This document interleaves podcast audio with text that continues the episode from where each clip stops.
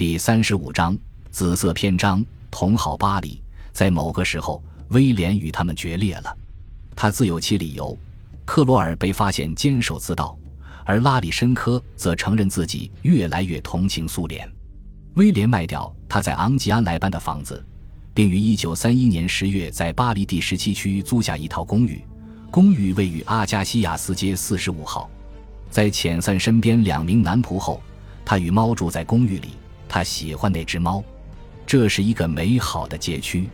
从家门口出发，威廉只要往右走几步，就能走到卡尔诺街，然后往左走进林荫大道，就能直通凯旋门和香榭丽舍大街。威廉靠近最为排他的右岸社区，在那里给人留下深刻印象可不容易。当时的巴黎满大街都是王子和王位觊觎者，多一个不多，少一个不少。例如。威廉的姐夫希罗尼穆斯·拉奇维沃就在巴黎停留了好一段日子。拉奇维沃的出现，给威廉带来了一点财运。在威廉的兄长们从病弱的父亲手里接管家族啤酒厂后，他们就能确保威廉每隔两个月都能收到大约二千五百元的补助。或许因为兄长们都知道父亲不会同意，或许因为威廉在巴黎使用了假名字。他们委托拉奇维沃把钱转给威廉，许多王公贵胄都像威廉那样处于流亡途中。随着时间推移，还有更多君主前来报道。在法国，拉奇维沃就经常陪阿方索国王打马球。一九三一年四月，西班牙宣布成立共和国，阿方索便离开了西班牙。阿方索抵达巴黎的时间大约与表弟威廉相同。他在巴黎众多外国君主中可谓出类拔萃。一位俄国大公称许阿方索为具有男子气概的欧洲君主，这一看法就连温斯顿·丘吉尔也表示同意。阿方索确实是优秀的运动家，而且还是足球俱乐部的赞助者。阿方索还是十个孩子的父亲，以及三部电影的制片人。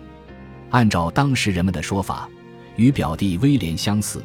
阿方索也喜欢开车兜风，在西班牙王室的异性之爱与巴黎人所热衷的同性之爱之间，摩擦出了某些温暖的火花。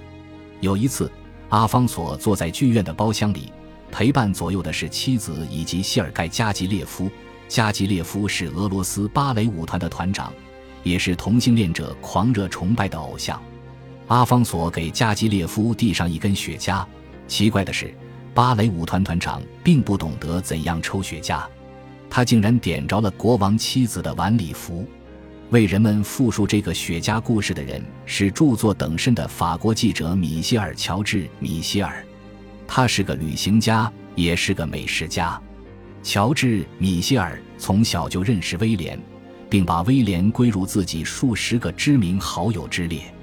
他与巴黎各路名流、贵族和新贵都很熟悉。无论对方是男是女，是同性恋还是异性恋，他都引为知己。他是报纸上无数八卦新闻的作者，经常为他所钟爱的政治事业或艺术事业推波助澜。他也写了几十本书。他为小说所起的标题不外乎《波斯玫瑰》《维纳斯之宴》《午夜波西米亚》《索尼娅公主的第五次婚礼》之类。类似的审美格调同样弥漫于他作为社论作家和旅行作家的作品之中。乔治·米歇尔为威廉来到巴黎而感到高兴，他极力吹捧这位哈布斯堡洛林大公纪养母，让威廉在法国声名鹊起。或许正是在乔治·米歇尔的影响下，或者至少是看到媒体所能带来的声望，威廉允许他在文章中如此渲染自己的哈布斯堡名字。在昂吉安莱班，威廉至少还能够假装隐姓埋名，隐藏在瓦西里维什凡尼这个乌克兰名字之下。在巴黎，他允许自己再次成为哈布斯堡家族成员，也允许别人以他的本名来介绍他。通过乔治·米歇尔以及其他人，威廉成为媒体上的名人。一九三四年，正是乔治·米歇尔在引人入胜的文章中提到好友威廉的纹身。水底船锚与高贵血统的彼此接近，下流欲望与上流出身的相互交缠，这就是威廉以及巴黎的独特之处。当他把政治雄图抛诸脑后时，他把自己变成放浪形骸的登徒浪子，变成另一种人，或者至少表现出他身上的另一种特性。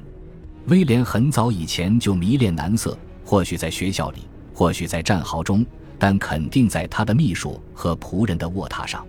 在巴黎，他全不在乎别人窥探他的往事。某些性丑闻还涉及其他贵族。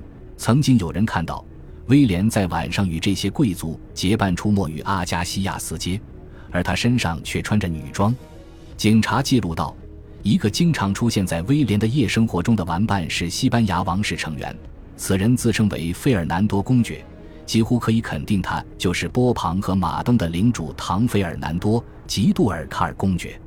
尽管在法国同性关系是合法的，但唐·费尔南多太过出格。还是被法国驱逐出境。尽管如此，威廉更喜欢的是深入草根社会。他似乎不太出入巴黎那些更为知名的同性俱乐部，比如蒙马特高地的旋转木马俱乐部或者阿尔杜尔夫人俱乐部。按照巴黎警察的记录，他更像是怪物。这是法国人对同性妓院的称呼。的常客，威廉喜欢平民格调。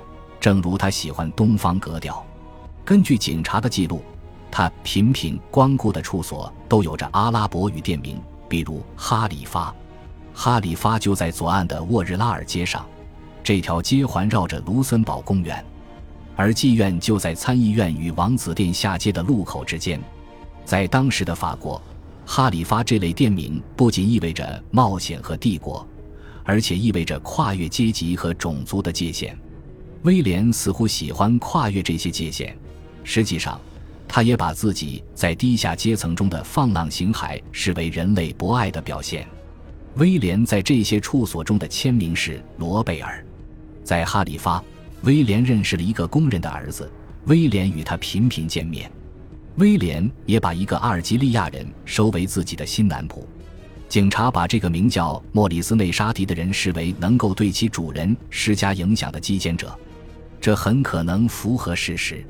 威廉总是需要男性角色，无论是在他之上的父辈人物，还是在他之下的仆人或士兵。他总想反抗父权，却总是屈从于奴仆，这构成他复杂的人生。然而，他确实懂得如何与女性相处。有一次，一个女记者在画师替威廉画像的时候登门拜访，正好把这段经历写下来。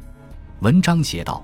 正如他的动作姿势所展示的，站在你面前的是帝国贵胄威廉·冯·哈布斯堡。从中可看出作者慢慢折服于他的性感。他默默地注视着大公，大公也静静地坐了下来。他向大公提出了几个自己感兴趣的问题，其中一个问题是：殿下，您是否曾经只靠眼神而非言语来发号施令？您的眼睛有着这样的魔力。这就是威廉对女性的魅力。他很少刻意为之，也从未精于此道，但他的确在某些场合发挥过这样的魅力。那位肖像画家曾为波莱特库伊巴的众多情人画像，而威廉也名列其间。二十世纪三十年代初，波莱特与威廉早已在巴黎某处邂逅，也许是在蒙马特高地的交际场所。威廉正要落座，波莱特正要起身。波莱特是个骗子，富姐。情人有时甚至是个天才。有观察者留意到关于波莱特的两种主流意见，两者都是对的。有些人认为他善于制造麻烦，或者至少目中无人；而其他人则认为他天生聪明绝顶。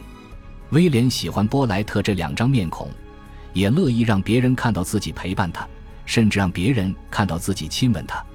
波莱特则乐意把自己称为威廉的未婚妻。威廉对于世道人心极其天真，只有被过分保护的贵族才会拥有这种品性。波莱特则是超乎寻常的工于心计之人，这一点才让他能够遇到威廉这样的妙人。威廉的家族出身世人皆知，而波莱特的有趣故事则为他自己独有。波莱特声称自己是法国政治家夏尔·库伊巴的侄女，库伊巴是参议员、劳工部部长和商务部部长。在他数十年的政治生涯中，库伊巴以第二个名字过着第二种人生。他又叫莫里斯·布凯，是一名左翼爱情歌手。他年轻时的情歌集由象征主义诗人魏尔兰作序，他也因为《红色歌集》《阿拉伯交响曲》《最后的童贞女》而知名。他还有一部鲜为人知也微不足道的作品《卡萨诺瓦最绮丽的情事》。夏尔库伊巴的瑰丽人生可谓雅俗共赏，既有卢森堡公园内法国参议院的政治生涯，也有蒙马特高地酒吧间的俗艳年华。这本来会给他的侄女波莱特留下有趣的遗产，假如波莱特真是他侄女的话，但其实波莱特并不是。波莱特凭借自身能力，在巴黎艳名远播，其过程更加匪夷所思，糅合了国家权力和浪漫传奇。他出身于外省的工薪阶层。一九二零年，他找到一份邮局职员的工作，在政府部门办公室发现一系列秘密信件。大约从一九二七年起，他陆续为好几位富商巨贾担任私人秘书。至少当别人问起时，他就这样解释自己的职位：他打印文件、暗送秋波、引诱男人，终于打开了通向权力和财富之路。感谢您的收听，喜欢别忘了订阅加关注，主页有更多精彩内容。